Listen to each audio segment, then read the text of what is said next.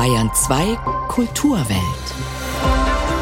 Willkommen, sagt Barbara Knopf, zu einer Sendung mit Plagegeistern. Am Münchner Residenztheater inszenierte Hausregisseurin Elsa Sophie Jach Sartres Drama Die Fliegen in einer neuen Übersetzung. Die Erde verreist. So ein rätselhaftes Zitat des bayerischen Künstlergenius Heinz Braun. Eine Ausstellung im Augsburger Holbeinhaus zeigt seinen skurrilen wie dringlichen Bilderkosmos. Und Kapitalismus Blues Band, ein neues Album der Berliner Formation Die Türen. Kulturwelt. Das aktuelle Feuilleton auf Bayern 2. 20 Jahre Kapitalismuskritik. Dafür steht das Berliner Label Staatsakt um Morris Summen. Und die Haus- und Hofband des Labels veröffentlicht zum Jubiläum ihr siebtes Album Kapitalismus Bluesband von den Türen. Ich hab ein Tiny House gebaut, nur für mich. Es ist so schön geworden ich hätt's nie geglaubt.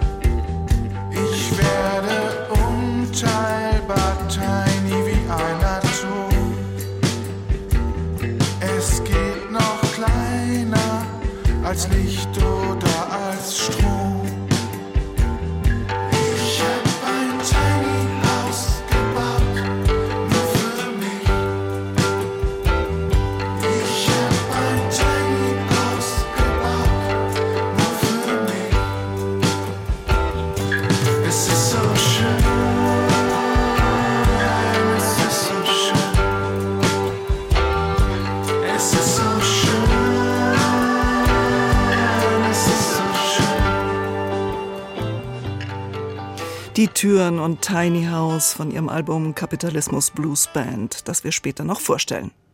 Les Mouches, die Fliegen. Dieses Stück hat der französische Philosoph und Existenzialist Jean-Paul Sartre 1943 geschrieben, unter der Erfahrung des französischen Vichy-Regimes, das mit den Nazis kollaborierte. Den deutschen Besatzern entging die Brisanz von Sartres Drama, das den Orest-Mythos neu interpretierte und davon erzählt, wie die Unterdrückung einer drangsalierten Bevölkerung durch Widerstand gebrochen werden kann. Jetzt werden Sartres Fliegen am Münchner Residenztheater noch einmal durch den Filter der Gegenwart gelesen, in einer in Auftrag gegebenen Neuübersetzung und in der Inszenierung von Hausregisseurin Elsa Sophie Jach. Sven Ricklefs war bei der Premiere gestern Abend am Münchner Residenztheater. Sie sind schon verdammt verklausuliert, diese Fliegen in denen Jean-Paul Sartre den antiken Mythos über die blutige Familienhölle der Atriden zum Resistance-Drama umwandelte, um damit bei der Uraufführung in Paris 1943 unter den Augen der deutschen Zensur zum Widerstand gegen die Besatzungsmacht und das Vichy-Regime aufzurufen. Dabei verkörperte er seinen existenzphilosophischen Freiheitsbegriff in der Figur des Orest, der als jugendlicher Held nach 15 Jahren in seine Heimatstadt Argos zurückkehrt und dort seine Mutter Clytemnestra und deren Liebhaber Ägist, die Herrscher über die Stadt, ermordet doch nicht, wie eigentlich im Mythos vorgesehen, aus Rache für den Mord an seinem Vater, den die beiden einst begingen, sondern um die Stadt von ihrer lähmenden Schreckensherrschaft zu befreien. Sartre selbst fühlte sich nach dem Krieg bemüßigt, seinem Drama einen Kommentar voranzustellen, um sich und seinen Aufruf zu Freiheit und Tat dann doch ein wenig zu erklären. Für das Münchner Residenztheater nun hat sich Regisseurin Elsa Sophie Jach für einen anderen Weg entschieden und ließ sich für ihre Version von Sartres Fliegen einen Prolog von dem bekanntermaßen wortgewaltigen Thomas Köck schreiben, der das antike Drama in den apokalyptischen Kontext unserer Gegenwart rückt, in dem die Natur am Hunger eines Raubtierkapitalismus erstickt. Jetzt hören wir es siechen Flüsse, es brennen Wälder, es ersticken Vögel im Flug. Die Haut des Planeten ausgequetscht. Rohstoffe lassen kaum noch sich irgendwo finden. Aufgerissen liegen sie, die Adern des Planeten, vor uns, leer gepumpt. Es sind also nicht mehr die Besatzung oder ein faschistisches Regime, in deren Angesicht der Mensch sich im Sinne Sartres zu seiner Freiheit und zum notwendigen Widerstand bekennen soll, sondern es ist unser ganz aktueller Weltzustand, vor dem Elsa Sophie Jach ihre Neuinterpretation von Sartres Fliegen verhandeln will. Zwar befreit diese Vergegenwärtigung das wohl zu Recht sehr selten gespielte Stück nicht völlig von seiner philosophischen und sprachlichen Schwerlastigkeit, trotzdem ist der Regisseurin zusammen mit ihrem Ensemble eine szenisch so fulminante Umsetzung gelungen, dass man gern seinen Widerstand gegen Sartres Zeigefingerdramatik aufgibt. Da ist die in den verschiedensten Varianten sich niederschlagende Fliegenmetapher, die nicht nur in die Schulterpluster der Kostüme oder die Spiegelvisiere des Chores gefahren ist, sondern auch in die Drohnenkameras eines Überwachungsstaates. Da ist die Werf, mit der sich das gesamte Ensemble in die archaische Drastik des antiken Stoffes wirft, da ist die behende Körperlichkeit, mit der etwa Lisa Stiegler als Elektra oder Vincent zur Linden als Orest das Gerüst des Palastes beklettern, so als bespielten sie damit zugleich virtuos die Klaviatur ihrer extrem beanspruchten Emotionen, die Orest schließlich zu seinem existenzphilosophischen Bekenntnis führen. Ich bin frei, Elektra. Die Freiheit ist wie ein Blitz über mich gekommen. Frei. Ich fühle mich nicht frei. Es ist etwas passiert, das uns nicht mehr die Freiheit lässt, es rückgängig zu machen. Ich habe meine Tat vollbracht, Elektra, und diese Tat war richtig. Gestern noch wandelte ich ziellos über die Erde. Und tausende Wege flohen unter meinen Schritten. Und heute gibt es nur mehr einen. Und wer weiß, wohin er führt, aber es ist mein Weg. Sartre also 2023 als Aufruf zu Bekenntnis und Verantwortung jedes Einzelnen auch und gerade im Angesicht einer deprimierend apokalyptischen Weltlage. Das kann auf der Bühne tatsächlich so rasant sein wie jetzt im Münchner Residenztheater. Die fliegen in einer Neuübersetzung und in der Inszenierung von Elsa Sophie Jach am Münchner Residenztheater. Staatsakt hat seinen Sitz in Berlin, Prenzlauer Berg. Gegründet wurde das Label 2003, unter anderem von dem Musiker Maurice Summen, um der eigenen Band Die Türen Gehör zu verschaffen. Mittlerweile ist die Labelfamilie auf rund 40 Bands und Künstler und Künstlerinnen angewachsen. Mascha Kurella, The Düsseldorf Düsterboys oder Stereo Total gehören dazu. Also Musik für Freunde der erwachsenen Underground-Kultur. So steht es auch auf der Staatsaktseite. Man könnte auch sagen, den Zumutungen der Welt wird hier wild was entgegengesetzt. Und natürlich gehört es sich, dass die Gründerband Die Türen zum 20-jährigen Jubiläum ein neues Album herausbringt. Ihr siebtes Kapitalismus Blues Band. Tobias Ruland stellt Band, Album, Ambition und Stimmung vor. Es knallt, es lärmt. Gut für mich, schlecht für die Welt. Gleich mit dem ersten Song fallen die Türen mit der Tür ins kaputte Haus in einer kaputten Welt. Soziale Schieflagen, obszöner Kapitalismus. Und Maurice Summen und seine Türen brauchen nicht viel Anlauf, um all diesen Irrsinn parolenhaft zu pointieren. Ganz groß die Strophe, wo es heißt, in NFTs kann keiner wohnen. In NFTs kann doch keiner wohnen. Am Ende der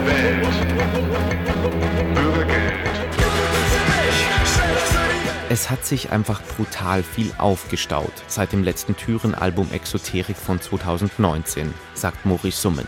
Pandemie, Ukraine-Krieg, Kryptoquatsch. Und gerade als die Türen im August 2022 die Platte in der brandenburgischen Provinz aufnehmen wollen, ist die Apokalypse ganz nah. Tote Fische in der Oder und schwarze Wolken über Berlin, weil der Grunewald brennt. Grunewald is burning. Und irgendwie so ein 80s Dystopia Post-Punk-Vibe war da plötzlich ganz gut zu spüren und dieses äh, komische Gefühl von, von Angst, Abgefucktheit, also wo da, wo ich herkomme, später 80er, 90er, Kind des Kalten Krieges und so weiter, diese Tschernobyl und irgendwie ist man da so angetriggert und hat wieder so komische Ängste, wo man lange glaubt, dass man sich vielleicht damit nicht mehr auseinandersetzen muss. Da, wo Maurice Summen herkommt, das ist die Provinz im Münsterland, nur fünf Kilometer entfernt von der holländischen Grenze. Borken, Bad Dönhausen, Eberswalde, Rosenheim. Ich will in die große Stadt, ich hab die kleine satt. Eine liebevolle Antiode an Summens ländliche Herkunft. Es ist auch die Antwort auf die Frage, ob da Interessenskonflikte nicht vorprogrammiert sind bei seiner Doppelrolle. Einerseits Chef des eigenen Plattenlabels Staatsakt zu sein und dort gleichzeitig selber in verschiedenen Bandkonstellationen Alben zu veröffentlichen. Von Anfang an war es auch eigentlich so schon in der Provinz damals, dass wir alles immer selber machen mussten. Wir haben die Musikerinitiative gegründet, der Stadtverwaltung die Kohle für die PA aus den Rippen geleiert. Wir haben die Bands gegründet, Demo-Tapes oder so selbst aufgenommen. Also das sich selbst organisieren, sich selbst auf die Bühne kriegen. Also die ganze Organisation und das Artist-Ding ist bei mir irgendwie fest miteinander verwoben. Und wie steht's um die Diversität bei Staatsakt? Die muss sich das Label nicht künstlich selber auferlegen, weil sie war ja schon immer da. Mit starken Indie-Frauen wie Christiane Rösinger oder Françoise Cactus von Stereo Total. Auch genderfluide Kunstfiguren wie Hans Unstern sind schon lange bei Staatsakt daheim. Und Maurice Summen, selber inzwischen in seinen 50ern, singt auf dem neuen Türen-Album über die Angst des weißen Mannes. Angst des weißen Mannes. Sie ist dunkel, sie ist schwarz. Klar, ich bin natürlich alter weißer Mann und die Auseinandersetzung mit diesem Privileg ist natürlich verpflichtend. Wenn ich mir viele andere alte weiße Männer anschaue, dann sehe ich natürlich da auch eine gewisse ja, Verhärtung vielleicht, was bestimmte Themen angeht. Wir versuchen uns da immer noch irgendwie ja, möglichst soft zu machen und aufnahmefähig zu bleiben und auch lernfähig. Maurice Summen und seine Türen sind bisher auch nicht der Versuchung erlegen, sich kleine Hightech-Häuschen zu eskapistischen Zwecken in die brandenburgische Provinz zu stellen. Ich hab komme ja vom Land und für mich ist Land halt Weite, Größe. Es gibt ja ohne Ende Platz, aber dann gibt es halt kein Bauland mehr und dann überlegt man sich irgendwelche Tricks, wie man sich dann trotzdem dort positionieren kann. Es haben halt einfach auch während der Pandemie wahnsinnig viele Leute hier in Berlin von Tiny Houses gesprochen. Und dann kostet ein Tiny House aber trotzdem 80.000. Und das so als Sehnsuchtsort, das mussten wir einfach besingen. Mit seinem Label Staatsakt ist Maurice Summen zwar auch so eine Art Tiny House, das aber cool und stabil genug ist, um damit klarzukommen, um Single zu sein von den glitzernden Hochhäusern der Musikbusiness-Streaming-Portal-Giganten. Die Staatsaktplatten, die sich fünfstellig verkauft haben, die lassen sich an einer Hand abzählen. Aber das Wichtigste für Plattenfirmenboss Maurice Summen, lässt sich ohnehin nicht in Zahlen ausdrücken. Überhaupt so viele tolle Leute, so viele tolle Menschen, so viel Glück mit so vielen tollen ja, Menschen und Weggefährten, die ich mittlerweile Freunde nennen kann. Dass das Menschliche hinter der Musik und die Musik als Ausdruck des Menschlichen, ja, toll. Die Türen und ihr neues Album Kapitalismus Blues Band. Nächsten Samstag sind sie live zu erleben an den Münchner Kammerspielen. 20 Jahre Staatsakt, die Jubiläumstür. Tour natürlich und neben den Türen sind noch die Band Friends of Gas und nicht Seattle zu hören. Und hier sind die Türen gleich nochmal mit. Gut für mich, schlecht für die Welt.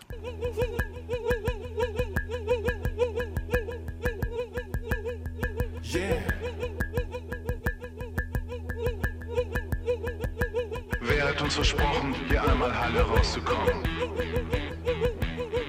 In der Biokompanie mit Subkulturjobs. Du hörst die Musik natürlich nicht auf Spotify. Sondern lädst sie runter auf Bandcamp.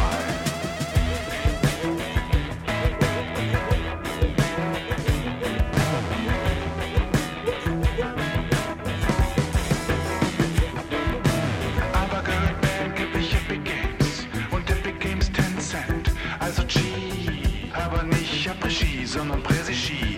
Ach egal. Let's dance. Let's dance. Lass uns schwingen. Mm, lass den Dealen singen. Lass den Nachbarn noch Champagner bringen. Ich widerspreche mir ungern, aber ständig.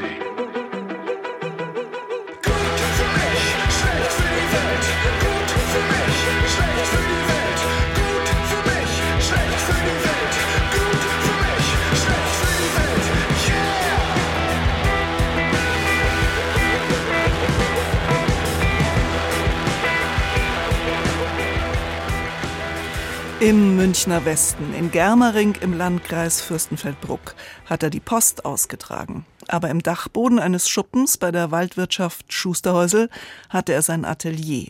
Dort malte Heinz Braun wilde, wüste, poetische Bilder als Autodidakt aus einem tiefen inneren Bedürfnis heraus. Und weil es die Zeit der 1970er und 80er Jahre war, fand dieser umtriebige Geist auch Anschluss in München unter Künstler-Anarchos wie Herbert Achternbusch, in dessen Filmen Heinz Braun als Amateurschauspieler auftrat, unter anderem im Bierkampf. Heinz Braun bekam Kehlkopfkrebs und malte sich als Toten, nackt und lässig aufgestützt, in der Erde, über sich eine wild blühende Wiese. 1986 starb er, 48-jährig. Und bis heute ist Heinz Braun irgendwie immer noch zu entdecken. Jetzt im Holbeinhaus in Augsburg. Die Erde verreist. Nach diesem Zitat von ihm ist die Ausstellung benannt. Christoph Leibold hat sie gesehen. Gleich eingangs der Augsburger Ausstellung fällt der Blick auf ein Bild von 1984. Ein Selbstporträt Heinz Brauns als heiliger Sebastian. Ein Pfeil durchbohrt seinen Hals, tritt auf der einen Seite ein, auf der anderen wieder aus. Blut rinnt aus beiden Stellen die Brust hinunter. Zwei Jahre zuvor hatte Braun die niederschmetternde Diagnose bekommen, Kehlkopfkrebs. Besonders tragisch, der Tod klopfte an bei Heinz Braun just zu dem Zeitpunkt, als er gerade erst ein neues Leben begonnen hatte.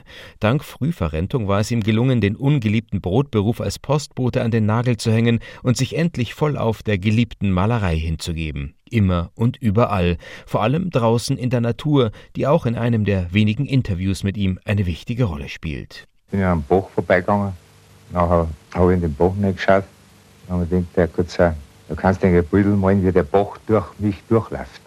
Der Bach läuft durch mich durch. Wahrscheinlich will ich mich da von was heilen. Heilung, ja ganz allgemein sein Heil, das war es, was Heinz Braun von Anfang an in der Kunst suchte. Sie gab ihm die Möglichkeit, dem Leben des kleinen Beamten und der kleinbürgerlichen Enge zu entfliehen, auch als er eigentlich noch darin gefangen war. Als Briefträger bemalte er schon mal Pakete, die er zustellen sollte, oder porträtierte spontan Menschen an der Haustür, ehe er ihnen die Post aushändigte.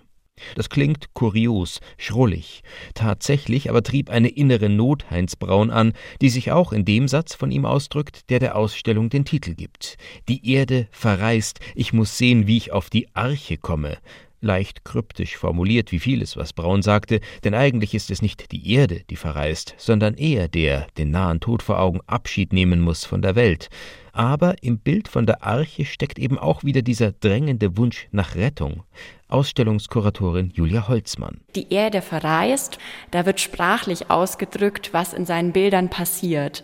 In meinen Augen werden hier wahnsinnig viele Assoziationen angestoßen. Wir werden zum Denken angeregt. Wir sehen ganz, ganz toll, was für eine tolle, fantasievolle, eigenwillige, skurrile Persönlichkeit der Heinz Braun war. Das sehen wir in den Bildern und wenn wir uns einfach mit seinem Leben beschäftigen, natürlich auch. Aber das ist eine besondere Qualität von seinen Werken. Heinz Braun war Autodidakt. Anfangs kopierte er Werke berühmter Maler, dann deren Technik, ehe er nach und nach einen eigenen Stil entwickelte. Mit sichtbarem Pinselstrich, der zuweilen an die Impressionisten denken lässt, und einer oft kräftigen Farbigkeit, die wiederum an den Expressionismus erinnert. In der Augsburger Ausstellung sind zudem Arbeiten zu sehen, in denen Beige- und Brauntöne dominieren, Landschaftsbilder, die in nächster Umgebung des Ateliers im Schusterhäusel entstanden sind. Schlicht bei Alling heißt eines davon, in dem sich ein fuchsbrauner Acker fast einen Hügel hinunter zu ergießen scheint, gemalt auf Spanplatte mit Ölfarbe, in die Braun, und das tat er gerne, Erde mischte, was dem Bild besondere Plastizität verleiht. Heinz Braun malte auf das und mit dem, was er gerade in die Finger bekam. So ist zum Beispiel auch ein mit schwungvollem Blumendekor verzierter runder Holztisch im Holbeinhaus ausgestellt. Die Schau setzt keinen thematischen Schwerpunkt, versucht sich stattdessen an einem Querschnitt durch Heinz Brauns Werk anhand von ausgewählten Arbeiten aus verschiedenen Schaffensphasen. Wer bereits mit Braun vertraut ist, dem werden ein paar Lücken in diesem Mosaik auffallen. Kurzum, man hätte sich noch ein paar mehr von Brauns ganz starken Arbeiten gewünscht. Trotzdem, die Erde verreist ist eine gute Gelegenheit, diesen Maler kennenzulernen, der für die meisten ja doch ein eher Unbekannter ist. Zu entdecken ist ein im besten Sinne sonderlicher Künstler und auch Mensch. Vielleicht bin ich doch, dass ich mir was ordnen will. Das ist ein Chaos, der von außen her, wenn ich einen Schrank aufmache und sind Teller nicht schlicht und fallen dir die Teller vom Schrank schon entgegen. Dass die Wirklichkeit so entgegenfällt, dass man das, dass man das für sich selber ein bisschen ordnen will im Kopf. Und eine andere Farbe gibt, eine Farbe bunter macht vielleicht das Leben wenn einem die Wirklichkeit entgegenfällt. Die Bilder des bayerischen Malers Heinz Braun sind bis 12. November im Holbeinhaus in Augsburg zu sehen unter dem Titel Die Erde verreist.